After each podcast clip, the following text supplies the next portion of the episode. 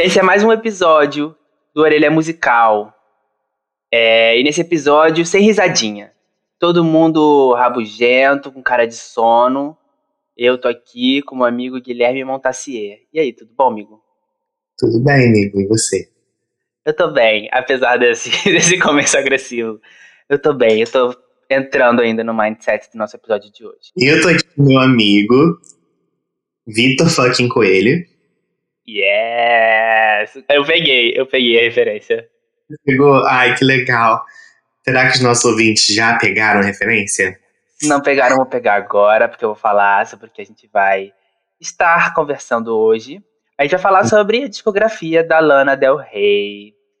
É, Lana Del Rey, é, ela acabou de lançar o seu novo álbum, Chemtrails Over the Country Club, que eu, enfim, fiquei super empolgado quando ela anunciou e fiquei continuei empolgado depois do lançamento. Então, a gente decidiu, a gente se animou a fazer essa esse, essa estrada ao clube de country para poder recebê-lo da forma mais especial possível.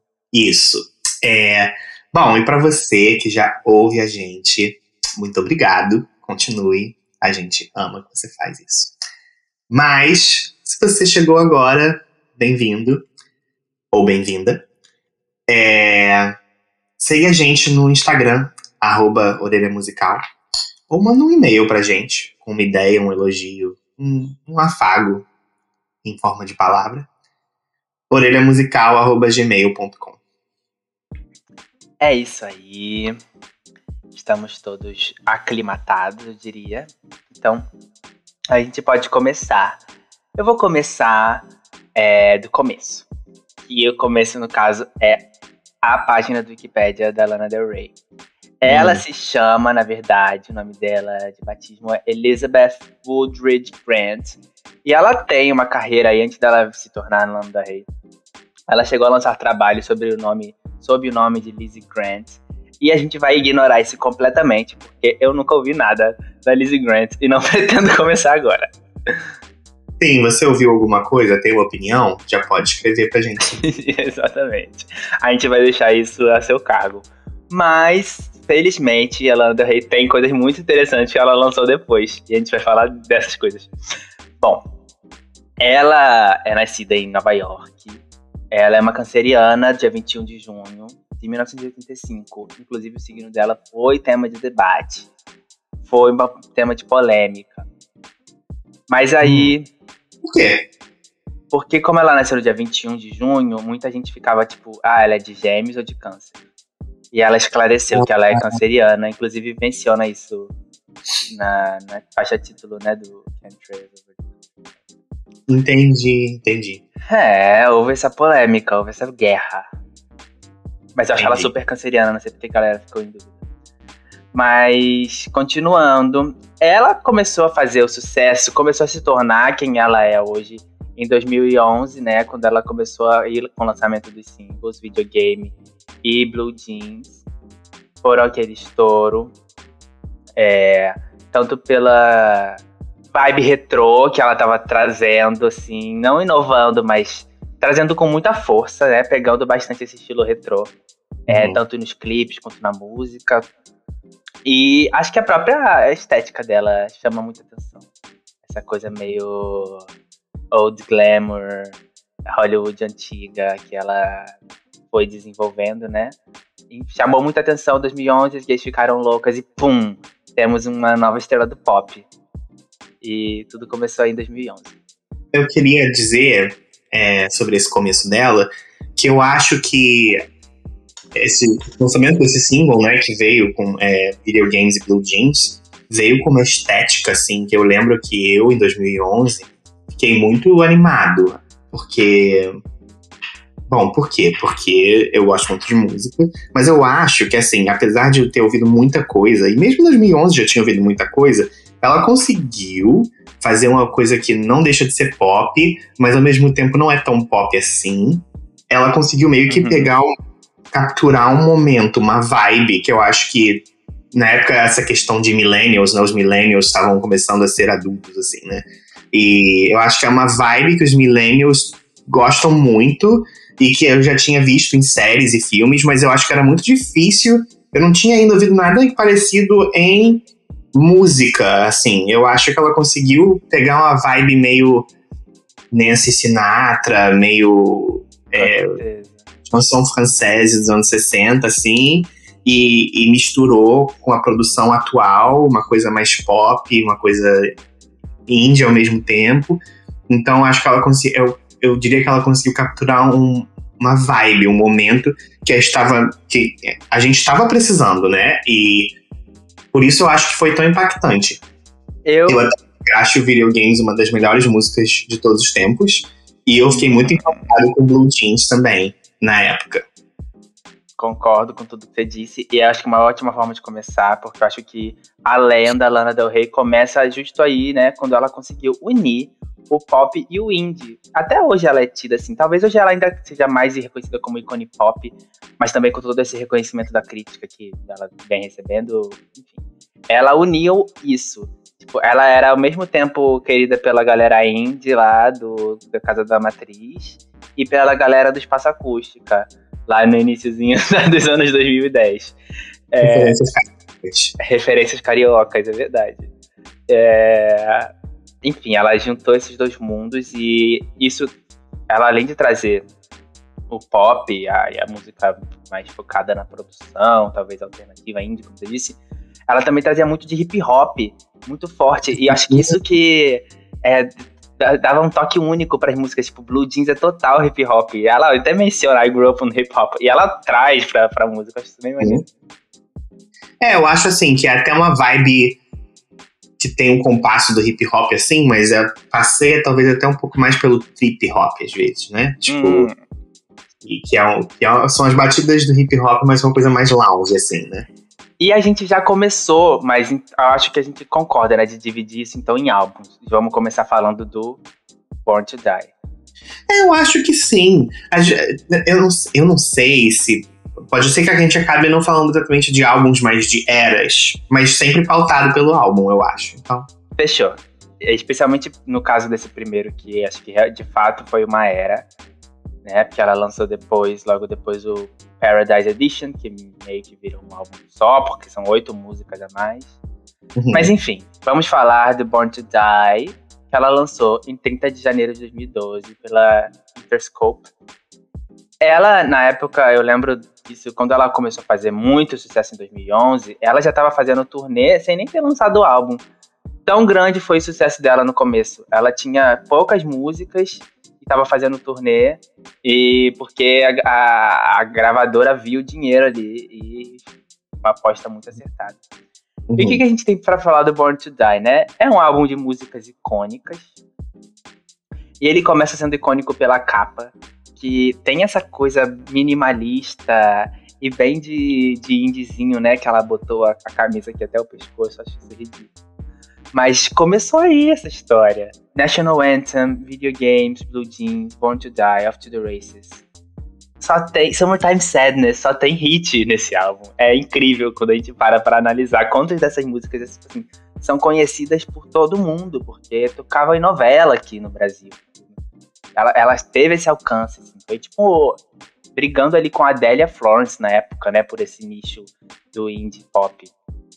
Uhum. É, foi um, começo muito forte e eu gosto muito, eu acho que a produção dessas músicas elas ganham muita, muito espaço porque eu acho que a letra da maioria delas é super fraca.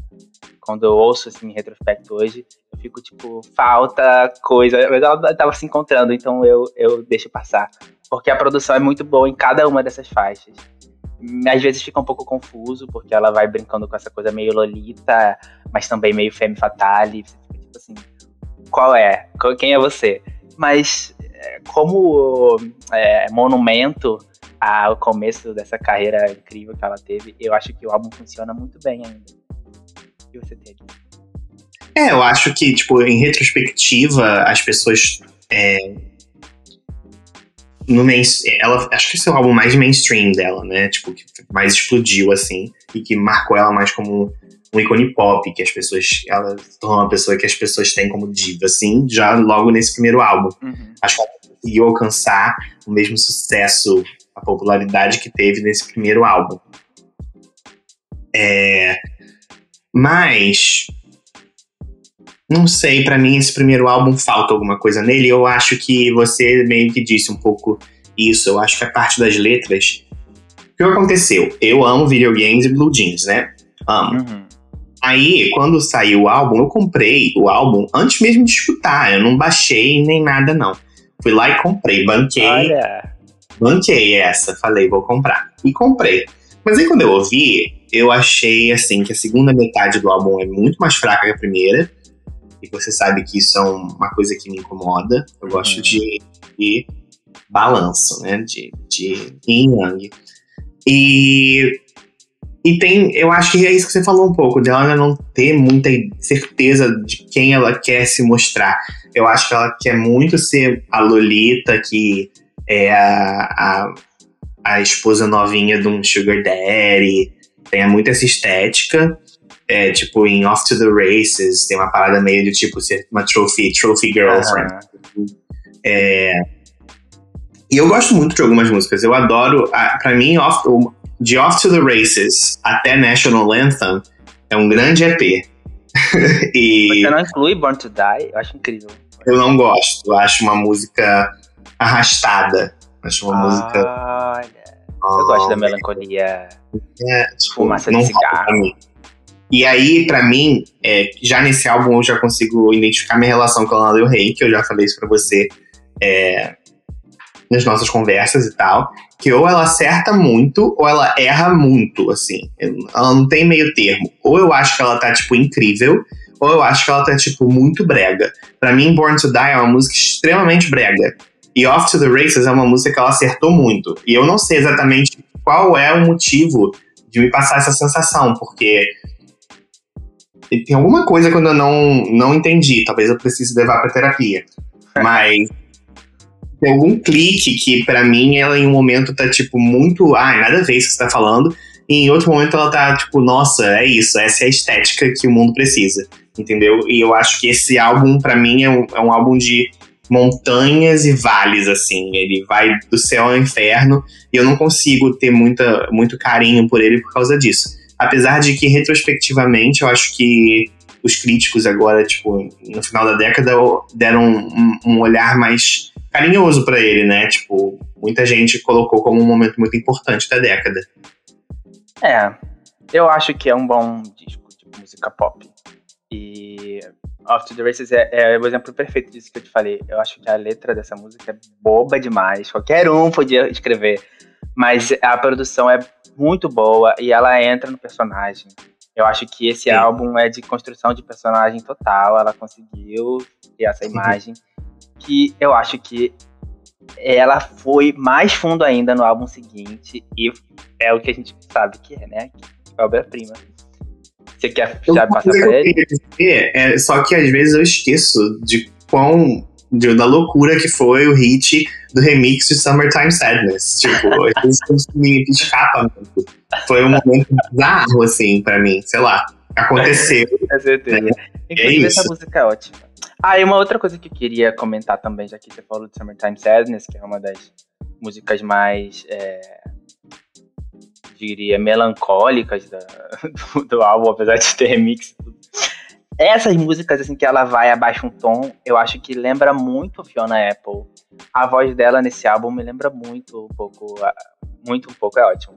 Me lembra muito a Fiona Apple, especialmente, especialmente em Million Dollar Man, que é uma música que eu gosto que é, não é tão conhecida, né? Desse tipo, mas eu acho muito boa e, poxa, me lembra muito. Acho que a Fiona encontrou, assim, ou a, Alana encontrou uma maneira de referenciar, ou não foi intencional, mas eu vejo essa influência.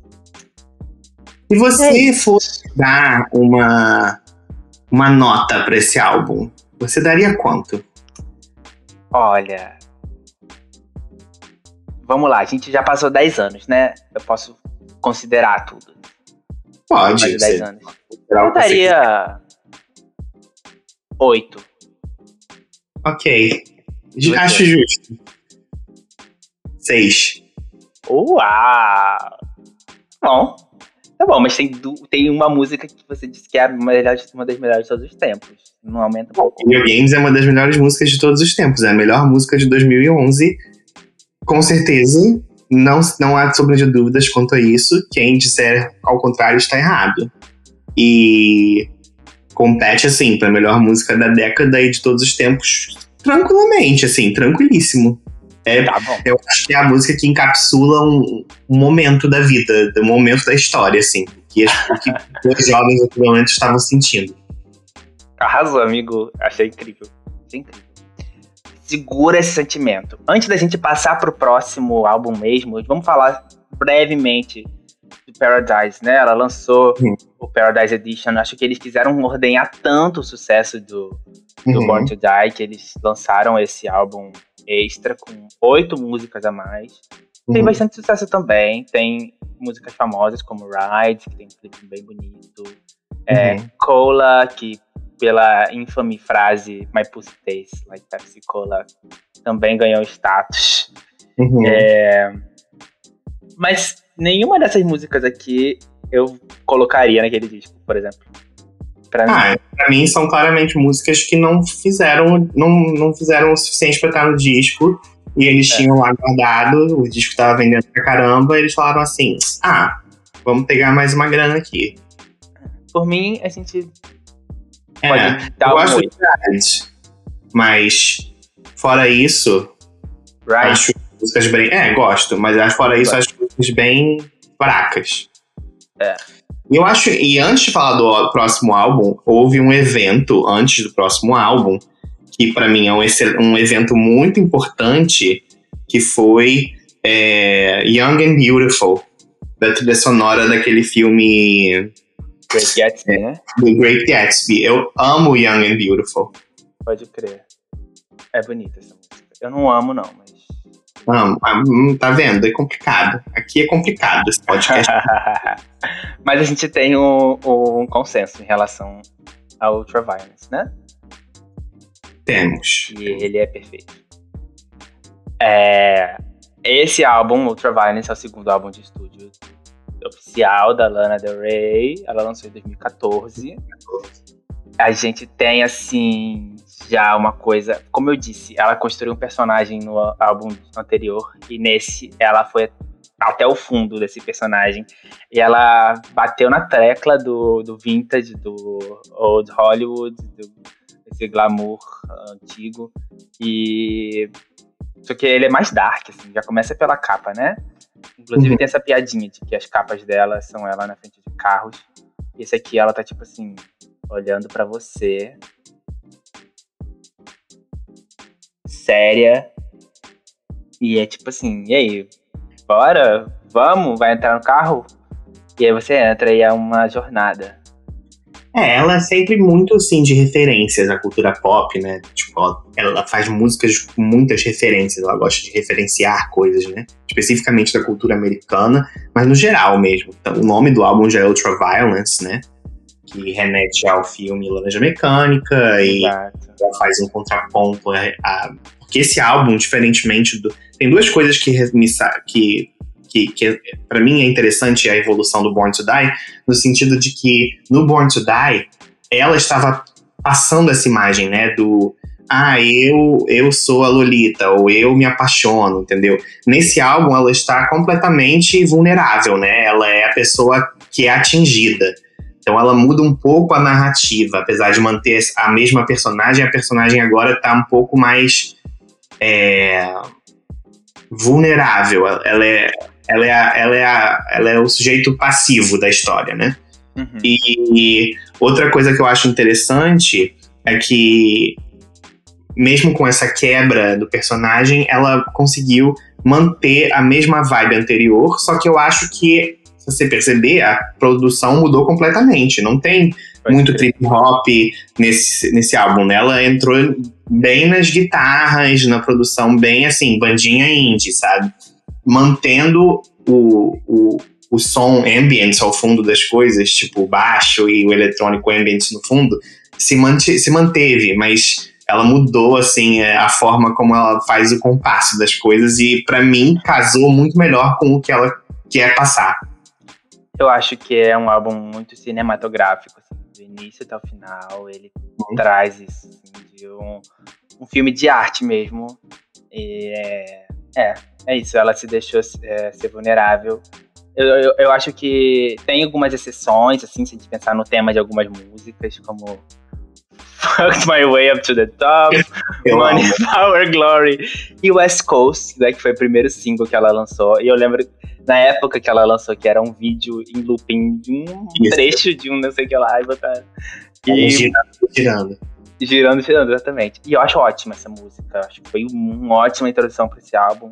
Sim. É mágico, é, é, um universo esse disco. Eu acho que é, a gente pode chamar ele de conquista, ver ele como uma conquista, porque ela construiu um mundo dentro. Eu acho que foi o aperitivo mesmo, perto desse álbum, Born to Die é um aperitivo.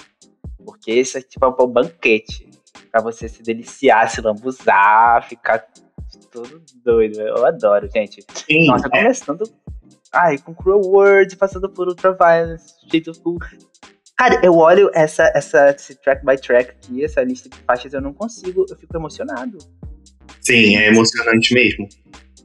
E o que eu acho também que importa muito, a diferença do outro álbum, é que ela mantém o álbum mesmo nas faixas que não são mais fortes, assim. Mesmo as faixas que são um pouco mais não diria fracas, mas tipo assim, um pouco mais. Não tem uma melodia tão cativante, né? Que não seriam singles, por exemplo. Uhum. O álbum tem o ritmo, né? Te leva nessa aventura mesmo, nessa. Você se sente muito vulnerável. Eu acho que qualquer mulher ou, ou homem gay, ou enfim, qualquer pessoa que não seja um homem branco, hétero, cis, consegue se identificar com essa, com essa vulnerabilidade, né? Com essa com essa narrativa que ela tá passando mesmo de, de.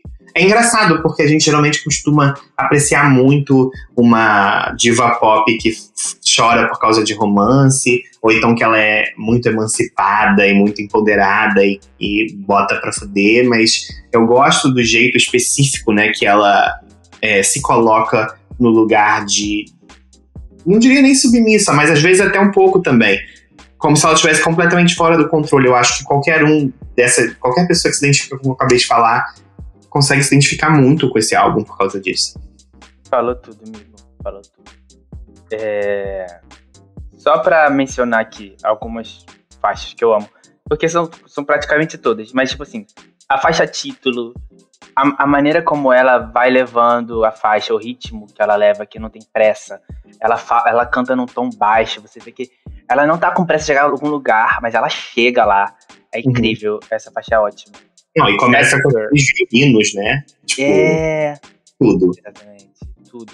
Sad Girl, pra mim, é outra faixa incrível também. E como você disse, ela trabalha muito com referências e tudo que tem referências. Sad Girl tem muitas referências da Twin Peaks também, essa coisa trágica, misteriosa, realmente triste. Menina uhum. triste, misteriosa e, tipo, com problemas. É, tipo, ela, ela pegou esse papel e. Como eu disse, é muito cinematográfico, acho que faz todo sentido ter essa mesmo. A, a TV e o cinema. Sim. E, cara, tudo para mim, tudo pra Eu acho Cruel World uma das melhores aberturas de álbum da história. Uhum. Tipo, é uma música que eu acho que não, as pessoas não valorizam tanto dentro da discografia. E eu acho um absurdo, é uma das minhas favoritas dela. E Cruel World, Ultra Violence, Shades of Cool, Brooklyn Baby, West Coast, esse início é tipo hit, hit, hit. Mas eu, eu amo tudo, até The Other Woman, até o final, tudo. Eu amo. Parará, parará, do, do Brooklyn Baby. Eu Sim. gosto muito. Ai, ai, obrigado. Foi aí que ela deu pra gente o primeiro presentão, eu acho. Você quer dar uma nota pra esse álbum também? Ai, amigo, dá você primeiro. Hum, friozinho na barriga. Né? Eu dou, a, eu dou nota 9,5, eu acho. Uau! Eu vou dar nota 9 pra ele. Mas acho que a gente se sente igual. É só porque, enfim. É, eu vou dar essa nota pra ele. Ok, tá. É. Bom, vamos caminhar um pouquinho mais pra frente na nossa estrada. Sim, em 2015, né? Foi bem rápido. Foi, ela não demorou muito para lançar. Talvez uhum. esse seja um dos problemas dela. Ela poderia ter tido pausas maiores entre os discos. Que eu acho que isso sempre é, é. enfim, sinal de que as coisas estão sendo apressadas. Tipo, um ano, você lançar um álbum novo todo inteiro. Por que ela fazer isso agora, né? Em junho já tem outro. É, enfim, né? Vamos deixar essa parte pro final, tem uns comentários sobre é. isso. Mas aí, em 2015, ela lançou Honeymoon. É... Eu gosto do disco, eu acho que tem muita coisa aqui que não tem que aproveitar. Mas tem muitas coisas legais. Eu acho que é, ela não me perdeu aqui completamente, mas eu larguei um pouquinho a mão dela. Porque ela tinha vindo de, de Ultraviolence. Ela lançou um álbum que não tava, claramente não tá à altura. Ela, ela pegou, teve uma pegada mais pro pop, ela foi mais pra direção do pop, com faixas como Music to Watch Boys To, por exemplo, é, Freak, Art Deco e High by the Beach. High by the Beach é uma música que eu acho muito boa e que vem acompanhada daquele clipe icônico. icônico. Mas, é, no geral, eu acho que é um álbum insosso, sabe? Quando eu boto pra ouvir, eu não vejo de personalidade nele. É, ela. É, muitas coisas que ela já estava construindo, ela trouxe aqui, tipo essa coisa de Hollywood antiga, o glamour, a era de ouro e tal, tá aqui bem forte. E tipo assim, dá vontade de falar, a gente já entendeu, Lana.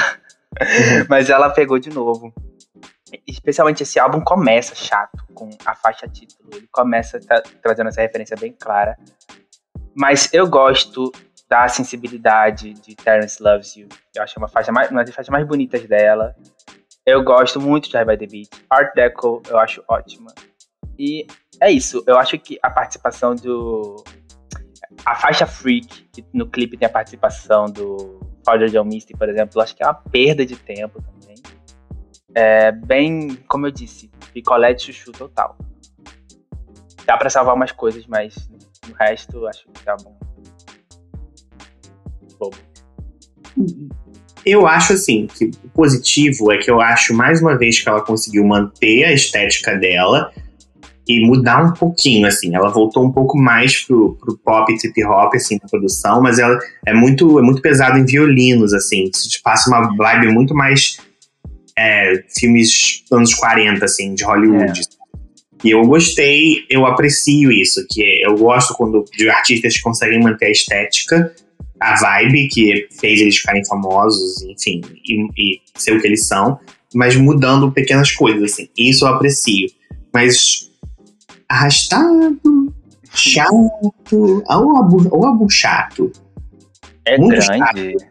É mais de uma hora. E, e as músicas não são muito variadas. Você não, não dá. Para mim, eu nem tenho muita coisa para dizer, porque se eu ouvir esse álbum mais de duas vezes na minha vida, foi muito. É. Assim, eu ouvi recentemente, mas na época, né? É, tem é... músicas aqui soltas que eu ouço, eu volto até pros clipes, porque são Não, eu, eu honestamente não volto para nenhuma das músicas aqui. High by the Beach, para mim, o clipe, me, me, me lembra do clipe, eu gosto, mas é isso, para mim. Ela não. Sei lá, acho que ela tentou fazer uma parada muito blazer e acabou ficando blazer demais. Concordo. É. Deu eu a... acho que uma nota 3 pra esse álbum. É. Eu daria 5. Porque não me ofende, mas não ligo pra ele. Não, assim, ofensivo seria zero, né? Mas eu, não, não, é nada, não, não tem porquê pra mim, tá? Bom, depois dessa pisadona no honeymoon, a gente vai dar outra. Porque aqui, quando ela lançou Lust for Life, eu falei, tipo, é, já não vejo nada mais de interessante nessa artista.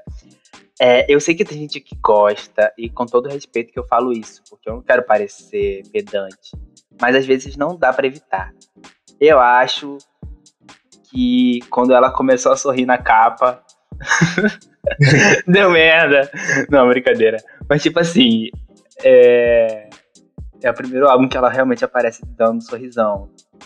ponta a ponta, e é um álbum de celebração da vida. Eu acho isso muito bonito e talvez seja até fosse até necessário na época, né? Porque toda essa coisa de glamorização de doença mental, glamorizar é, depressão, glamorizar relacionamento abusivo, foram, foram coisas que apareceram na internet e foram crescendo muito durante essa última década, né? Eu, eu tenho minhas opiniões sobre isso, mas eu acho que ela contribuiu um pouco, se você parar para pensar. A galera da nossa idade, super naquela. repetindo aquelas frases, eu queria estar morta e tal. Muitas vezes de brincadeira, mas eu acho que ela trouxe, deu um glamour pra você ficar triste. Ela deu um glamour pra, pra certas coisas que não são glamourosas, que na verdade são negativas.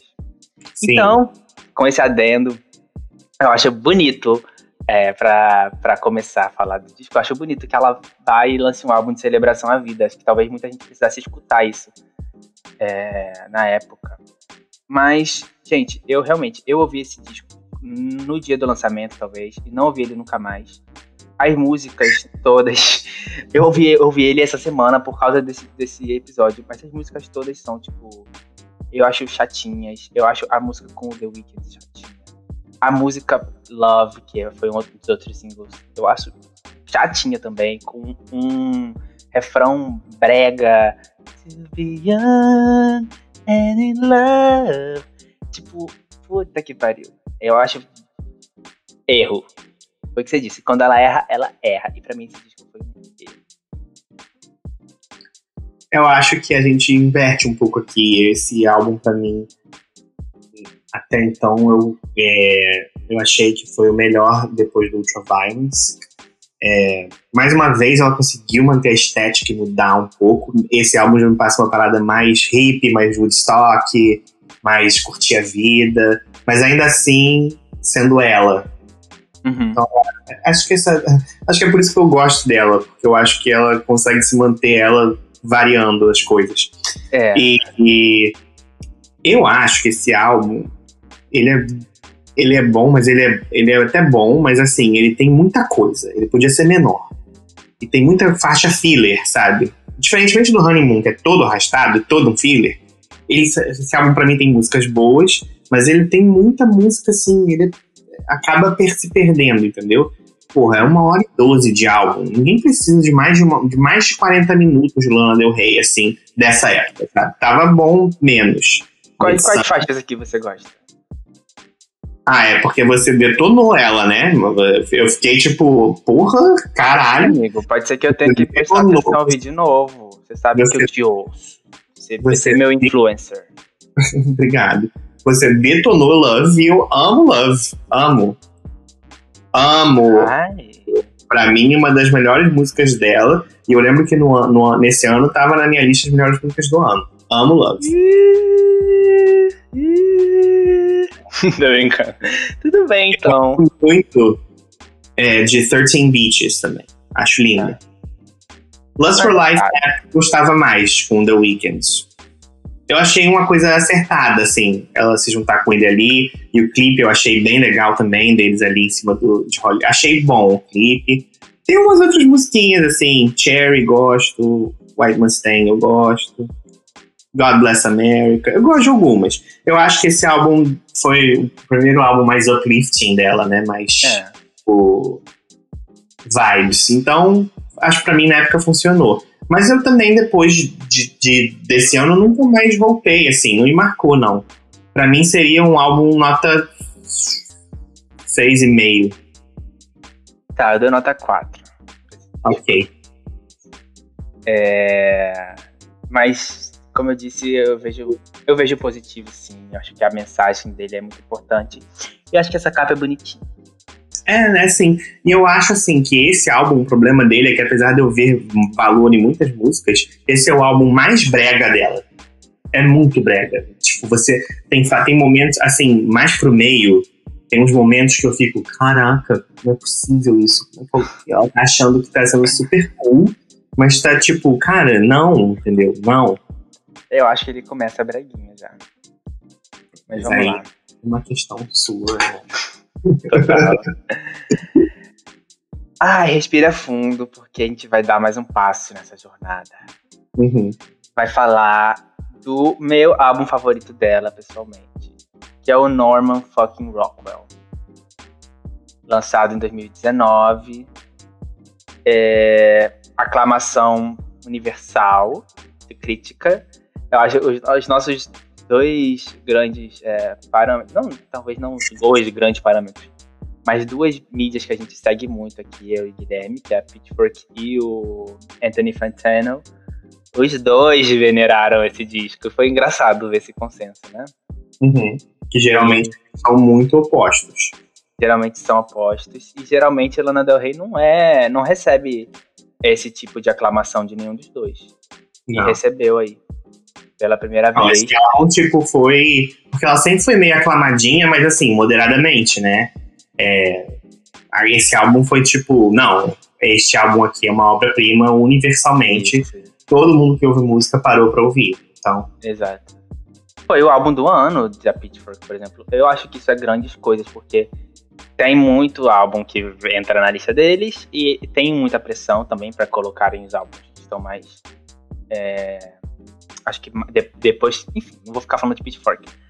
Mas daí eu concordo com essas mídias também, porque esse foi o meu álbum do ano, naquele ano, e até hoje eu ouço ele de cabo a rabo, eu não enjoo, e eu encontro muito significado nele. Para mim é um, uma, um triunfo em questão de composição, em questão de conceito, a produção luxuosa, abundante.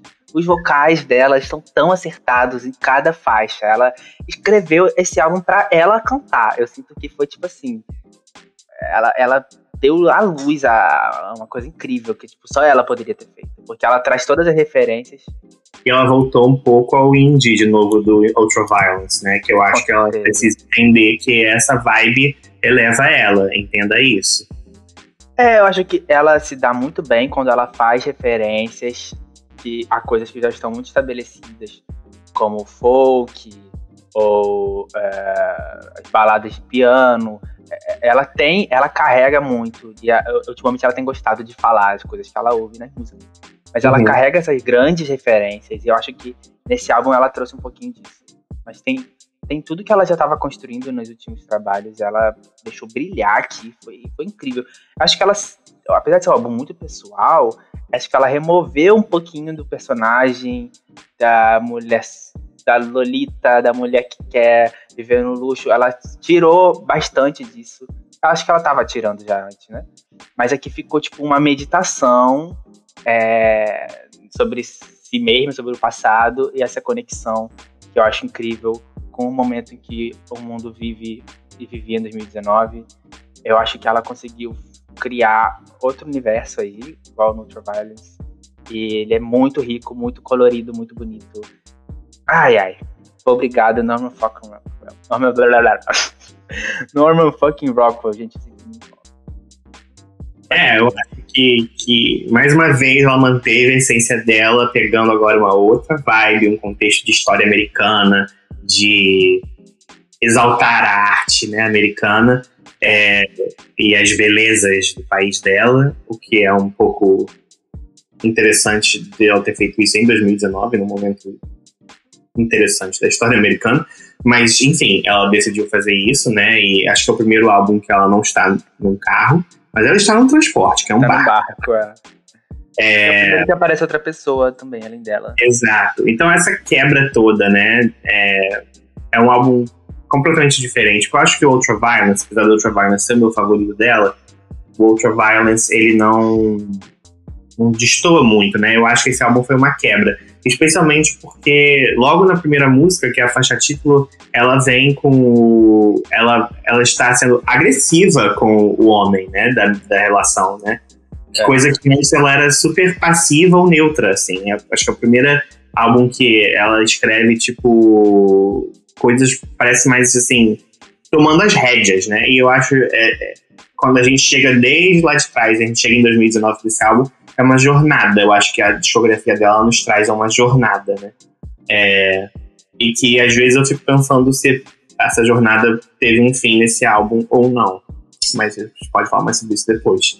É, e enfim, é, uma, é um clássico. De início, eu achei ele meio grande demais também. E ainda acho talvez um pouco, mas eu comecei a gostar mais quando eu fui ouvindo. E tem Norman fucking Rockwell, Mar Mariners Apartment Complex, Venice Beach, Fuck It I Love You, Doing Time, que é a regravação da música lá daquela banda que eu já esqueci o nome, mas a música original ficou, não é tão boa quanto a versão dela. E aí depois tem umas músicas que são boas, mantém o ritmo do álbum, mas aí mais pro final vem The Greatest e, e Bartender, Happiness is a Butterfly e Hope is a Dangerous Thing, a dangerous thing e, e volta a grandiosidade para mim. Então é um álbum coeso, aclamado, coisa. e é isso, sim. Eu gosto muito da produção, assim, acho que ela pegou a produção do Ultraviolence e deu um frescor. É, deu. Talvez até seja um álbum que ela misturou as produções todas, de todos os álbuns antes.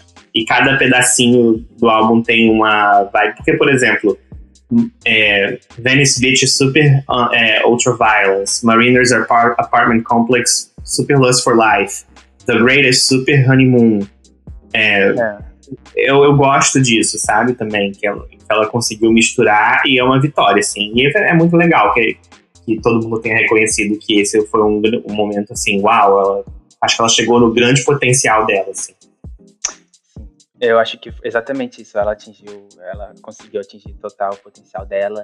As letras são muito bonitas. Eu fico assim, uhum. assim. Tem, tem coisa para você ruminar por muito tempo. Isso que eu gosto. Tipo, ela não só escreveu baladinhas ou faixas que iam fazer sucesso. Tem, tem, tem um processo, tem algo que liga todas essas músicas também. É, é, incrível. Essa coisa do passado, de você de, dela olhar para o passado e não ver as mesmas coisas boas no presente. Uhum. É, é, acho que é, é, conversa muito assim com o, o, tempo em que foi lançado. Tipo, é, é exatamente esse contraste tipo, de ver o que, que eu amo nesse país, o que, que eu amo na minha história e por que, que não tem mais nada disso aqui comigo agora? Tipo, o mundo tá acabando Sim. e tal. Eu acho, isso, eu acho isso incrível demais. Ela trazer o micro pro macro e vice-versa. Ela se utilizou muito da, do, do folclore da, da, do século né, passado americano para tipo, ah, é, os Estados Unidos, o sonho americano decaindo, entendeu? Uhum. É, passa muito essa vibe. É, porque Norman fucking Rockwell é o nome do pintor que retratou muito desse American Way of Life, desse sonho americano uhum. nessas pinturas. São muito boas, são muito, muito bem reconhecidas também.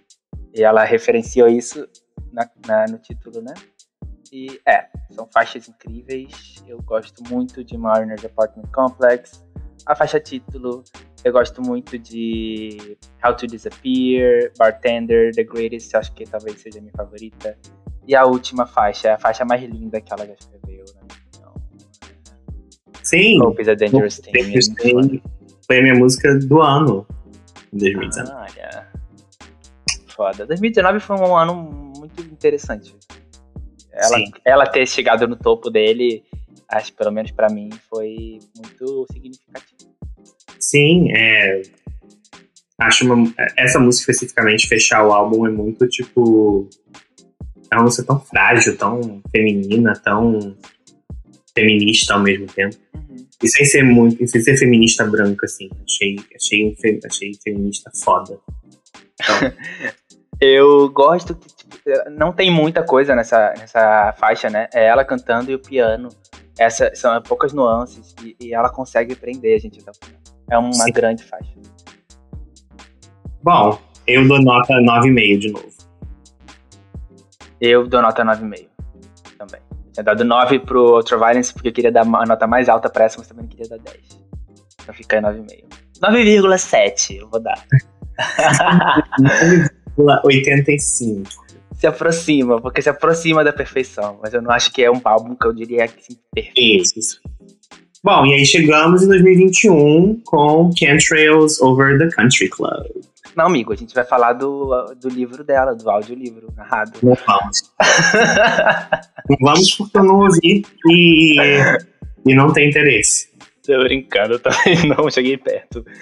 Mas vamos, vamos falar de, dos Trails sobre o Country Club.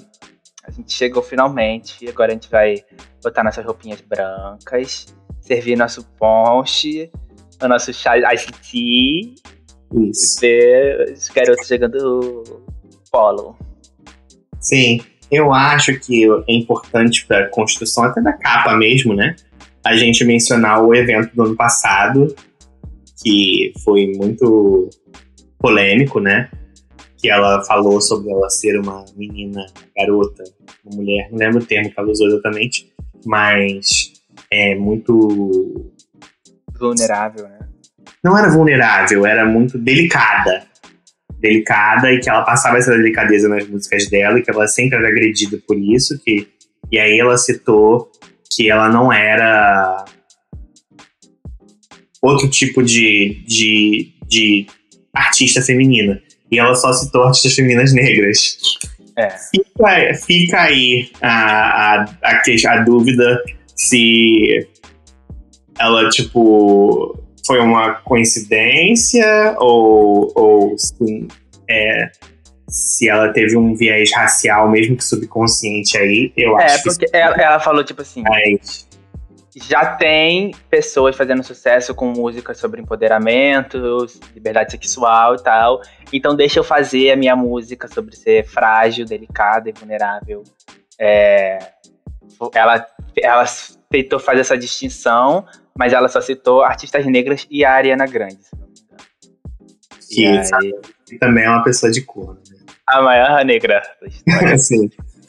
É, não, e aí eu, eu achei. Foi, foi toda uma polêmica, né? Porque teve todo um viés racial. E depois ela deu uma resposta, né? Que foi super idiota e desnecessária. Falando, tipo, ao invés de pedir desculpa e falar que vai repensar sobre o que ela falou, não, ela continuou batendo nessa tecla. E, enfim, teve isso, né? Passamos pano? Um pouco. Mas. E aí, com esse contexto, veio Chemtrails Over the Country Club, que é esse, essa capa que é cheia de mulheres. é, da- que eu acho que são amigas dela, não tenho certeza, mas É, e, e tem e tem esse contexto, essa, esse peso de um pouco das declarações dela do ano passado. né? Mas enfim, eu consigo, mesmo com essas declarações, ser objetivo sobre o álbum. Mas acho que você pode começar a falar que eu acho que você gostou mais do que eu. Eu gostei. Eu acho que depois do álbum anterior, ela não tinha mais tanto o que, provar. E achei interessante esse álbum ter sido anunciado logo depois. É, é um álbum mais é, introspectivo, mais recluso, mais é, um pouquinho mais contido, acho que essa é palavra que eu tava buscando, do que o outro. Que é floresce na sua frente, parece o Norman Falcon Rockwell. Ele é muito abundante. Esse é um álbum mais é, simples. Ele é mais focado no folk, apesar de ter uma coisa aqui e ali que vai diferente, tipo, pra faixa título tem mais coisas acontecendo. Mas ele é predominantemente folk eu, e ele foca muito na nela, assim, na história dela no passado dela e tal. É mais pessoal ainda, não tem a grandeza na, na temática que o outro tinha. Então, eu, eu acho que isso funciona muito bem se a gente colocar um do lado do outro. Tipo, ao invés dela tentar repetir a fórmula, ela foi para outro caminho, tipo, caminho mais de reclusão, e eu gostei bastante. Eu acho que tem umas coisas meio fracas aqui. É, mas não, não deixaram impacto muito negativo, não. Eu, eu acho que, no geral, ele realmente é bom. Eu gosto muito de White Dress, pra mim é uma das faixas mais marcantes que ela já lançou. Com, a gente até comentou, né, do vocal estranho a princípio no, no refrão e tal. Chemtrails Over the Country Club é uma música que eu gosto. Let Me Love You Like a Woman, que é outro single que lançado. Ela dá um nod pro trip hop aí no Dark But Just a Game, que é ótima. A última faixa, que é a cover da Johnny Mitchell, e ela traz a Zella Day e a Wise Blood.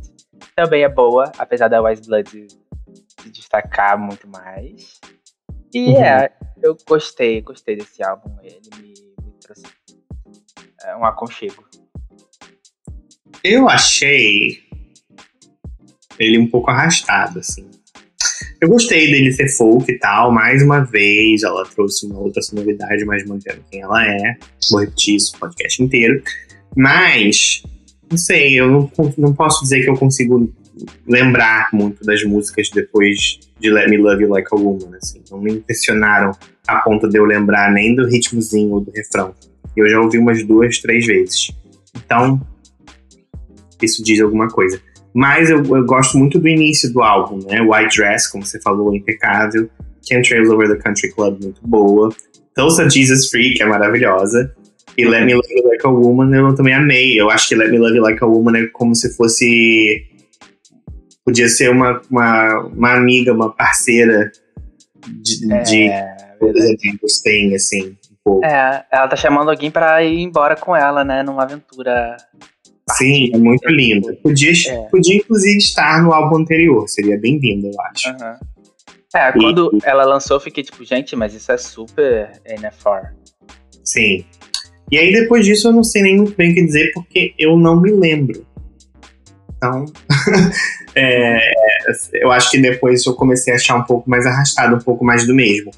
Mas, e eu ach, não achei as letras tão boas dessa vez. Eu acho que a temática grandiosa do outro álbum me pegou mais. Não que esse seja ruim, acho que eu daria um 6 um, um seis também. É, eu acho que ele merece oito. Me sentindo super tosco dando nota agora, assim, mas é, eu acho que eu daria oito pra ele. É interessante a gente dar nota, porque aí a gente pode se situar um pouco, assim, no que a gente acha de cada parte da carreira. Achei, achei uma ideia boa. É, mas é, a gente deu, a gente começou com Born to Die e terminou com Trails Over the Country Club, eu dando seis e você dando oito. É verdade. Não sei o que isso quer dizer. Tá, provavelmente nada, mas eu achei, gostei da canção. ai, ai. Amigo, eu senti que eu tirei. Tinha 10 quilos aqui de coisas pra falar sobre Lana Del Rey. E fui embora. Feliz que Sim, pra precisa falar sobre ela nunca mais. é verdade. Se alguém quiser falar comigo sobre Lana Del Rey, vai ser ignorado agora. Porque... Você fala assim, ai, ouve esse episódio. Com certeza. Tudo que eu tinha para falar já tá, já, eu já disse. Eu vou falar isso. E é só terminar, né, o meu, meu pensamento sobre Lana Del Rey, que ela disse que vai lançar um álbum ainda esse ano sobre a, que tem mais a ver com a polêmica do ano passado. Eu estou assustadíssimo com o que vem por aí. Ai, eu acho que não tem como isso ser legal, porque ou vai ser um álbum que vai piorar a situação, ou vai ser um álbum de pedido de desculpa, e tipo assim, não precisa lançar o álbum, é só você falar, dar uma entrevista. Mas ela tem essa vibe, né, de se achar. Ela se acha muito importante, eu acho, um pouco, é. assim. É verdade, ela transforma tudo num drama e. Sim, ela, ela, tá, ela tá lado a lado com a arte dela, assim, ela é a arte dela, ela veste isso, né? Justifica, ela justifica as coisas, assim, é verdade. É, o que é que é bom, mas é ruim às vezes. Porque eu acho que tem tudo a ver com, às vezes, a gente achar incrível e às vezes a gente achar brega. Pode crer. Mas, tipo, não tem. É, ela influenciou muito mais gente é, do que foi influenciada, assim, em relação aos seus contemporâneos, né? Uhum. Ela, ela tem um alcance incrível, justamente por causa disso que a gente falou, dela trazer o pop e trazer o índio, que não é tão comercial assim. E representa muito da nossa cultura também hoje em dia. Acho que ela já se deu conta disso. Como no começo ela estava é, sendo bem vestida e maquiada pela indústria. E acho que a gente vê mais hoje ela, ela mesma. Isso é muito Sim. bom. É muito bom? Não sei. Amigo. Entendi. Fechou? Fechou. Então, tchau. É isso, gente. Muito obrigado a quem ouviu. A gente fica muito feliz. E continuem ouvindo, ouçam os episódios anteriores, sigam a gente nas redes sociais. É Orelha Musical. É o nome no Twitter, no Twitter, ó, no Instagram e no Gmail. Então vai que vai. Obrigado. Obrigado, gente. Foi muito legal poder falar de Lana Del Rey e não precisar mais falar dela nunca mais. E é isso. Beijos. Beijos.